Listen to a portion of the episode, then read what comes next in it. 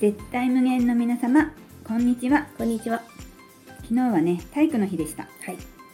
なんかね手帳見たらスポーツの日って書いてあったのねうん。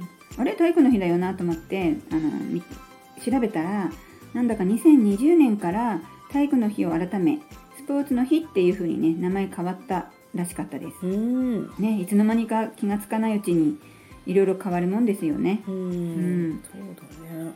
まあスポーツの日といえばなんか思い出すのは体育の日だから運動会だったよねうん。なんか昔はさだいたい日曜日にとか土曜日に運動会やるから月曜日が振り返り休日だったなって喜んでたなって思い出したんだけど、うん。秋音の時もそんな感じ？ちょっと記憶がね、うん、そう。あ父とかも見に来たからあね、来たよ休みだったんだよねうん。あとね昔私の時は学校主催の運動会が春うん。あとは町内会主催の運動会が秋ってうん。言って年に2回あったのよ、うんうんうん。あと必ずお弁当とかが挟んで午後も競技あったのすごいこう記憶にあるんだけど、うん。今は割とね午前中に終わらせる運動会が多いってね聞きましたえ、お弁当ないの？そうなのまあ地域によってはもちろんあるんでしょうけれども、うん。割とこう市内だったり都会だったりするとご両親のやっぱ負担もあるっていうことでお。弁当がない運動会もあるって聞いたね外で食べるおにぎりは美味しいのにねね。お弁当秋の空で食べるの美味しいようね、ん。まあ、運動会のお話ちょっとしてみましたけれどもそれでは今日もワンネスの扉を開いた秋音と五次元村村長のよっちゃんがお送りする五次元放送局心が軽くなるラジオ始めますはいはい。じゃあ今日のテーマなんですけれどはい、も、お願いします。あの引き寄せの法則で行ってみようと思います、うん、大好き。ね人気だよね、うん。秋音の周りでは引き寄せこうやってる人取り組んでる人っている？あ、めっちゃいるよ。めっちゃいうる、ん。ねもう秋音もほら引き寄せずっともうできてる人っていう印象があるから聞きたくていろいろこう教えて教えてって来る人いるんじゃない？うん、でもね私実は引き寄せっていうのは得意分野じゃないんだけど、うん。なんだろう欲しいものがなくなっちゃったのねいつの間にか、うん。昔はあれ欲しいこれ欲しい頑張って引き寄せると思ったんだけど、うん。今はねあんま得意じゃないかも逆に、でもなんかわかる、うん。私もなんかその5次元に意識するようになってから、うん。あんまりあれ欲しいこれ欲しいっていう気持ちがこう弱くなったっていうかなくなってきたのを実感するから、そうそう。意外とこうなんていうの気持ちが豊かになっちゃう分あれ欲しいってだんだん希薄になっていくのかもしれないね、うんうんうん。なんかそんな今の秋音の話聞いてそんな感じが今浮かびましたね、うん。やっぱりね、こう人気なのは、うん。物を引き寄せる物質的なものを引き寄せるのが人気になっちゃってて、うん。こう心の穏やかさみたいなのを引き寄せる方法は、うん。私の得意分野かしら？なるほどね、うん。じゃあそういう時は秋音に聞きに来てください。まあ、ところでねその引き寄せといえば、うん。そのものに関してだけど、うん。まあ、エイブラハムっていうのが方がまあ有名なんですね。私も以前大好きでかなり本とか動画とかハマっていた時期があるんですよ。うん。でもおかげさまで自分は宇宙に愛されているとか、うん。宇宙はいつでも自分に味方してくれてるっていうのが頭じゃなくて、うん。ほんと心でとか、うんうんあの感感覚でどんどんこう信じられるっていうかこう自分の本質に近づいてきたのは本当にエイブラハムのおかげおかげだなと思ってるんですね。で、うん、うん。エイブラハムは必要なものは必要な時に引き寄せられるっていうのはうん、教えてる？やっぱりこう願ったものは引き寄せられるのが教えてる？願願えばうん。くあの来るみたいな。うん。うんうんとタイミングも全てこう宇宙が知ってる、うんうんうん。ボルテックスが知ってるみたいな、うんうんそん。な感じだったな。うんうん。うん。そうね。なかなか捉え方としては難しい時もあるんじゃない？そのタイミングはもう決まってるじゃない？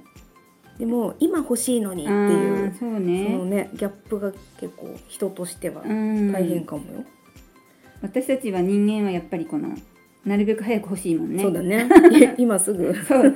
極力早くくださいみたいなね、うん。でもタイミングは全てこう宇宙が決めてるからっていうのが確かにあるから、そこの時間差がねうんうんうんうん辛いかもしれないよね。本当にね完璧だからねうちはね。うん。で私さ、うん。このテーマをいろいろ考えてた時に、うん。ある日夢の中にアキネが出てきて、お。うん、みんなね引き寄せのプロだよねって夢の中で言ってたのがすごくこうククリアに記憶にあったんだけど、うん。うん。何ヶ月か前にあのサイキックのテーマでラジオをね、うん。やったことがあって、うん。その時もアキネが実はみんな気づいてないだけであのサイキックのプロでサイキック使ってるんだよっていう話をしたのも一緒に蘇ってきて、うん。そっか私たちってすでにねもう引き寄せのプロなんだっていうのがすごくこうストンときたんですよ。うん。実際嬉しいことだけが引き寄せじゃなくて、うん。まあ嬉しいことも嬉しくないことも私たちってもうすでに引き寄せてるっていうふうに思ったのね。であの一瞬残念なことを引き寄せても引き寄せっていう法則は完璧に働いているからうん。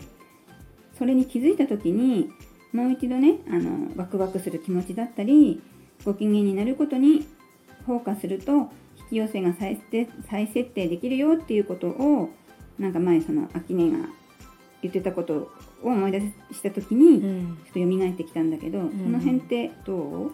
うん本当にね思考したことしか起きないから、うん私が引き寄せてるものは完全に自分がオーダーしたものなんだよね、うん、気づいてないだけで、ううん。ん、なので引き寄せは完璧。もし嫌な場面が見えたとしたらそれすらも私の何かの観念がそれを引き寄せているのうで、ん。まああの完璧だと。私の引き寄せは完璧だがまずスタートね、完璧なので、うん。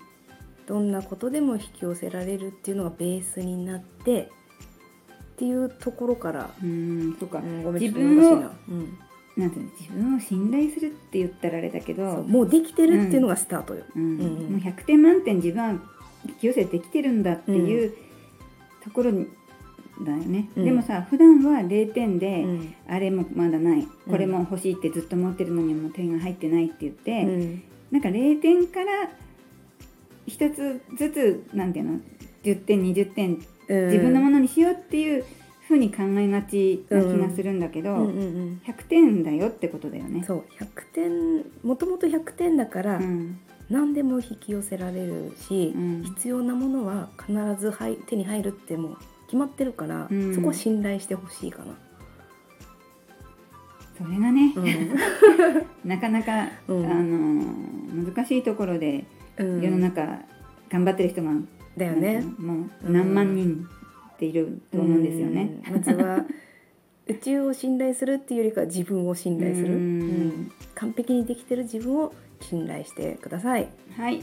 うん、一緒に信頼しての道を歩きましょう。ね、うん。私ね最近友達のすごく引き寄せ上手だなって思うこの言動を見てて、うん。これね無邪気がポイントだなと、無邪気、うん、無邪気に欲しがっていいのね、うん。あれやりたいこれやりたいこれ欲しいみたいなのを、うん。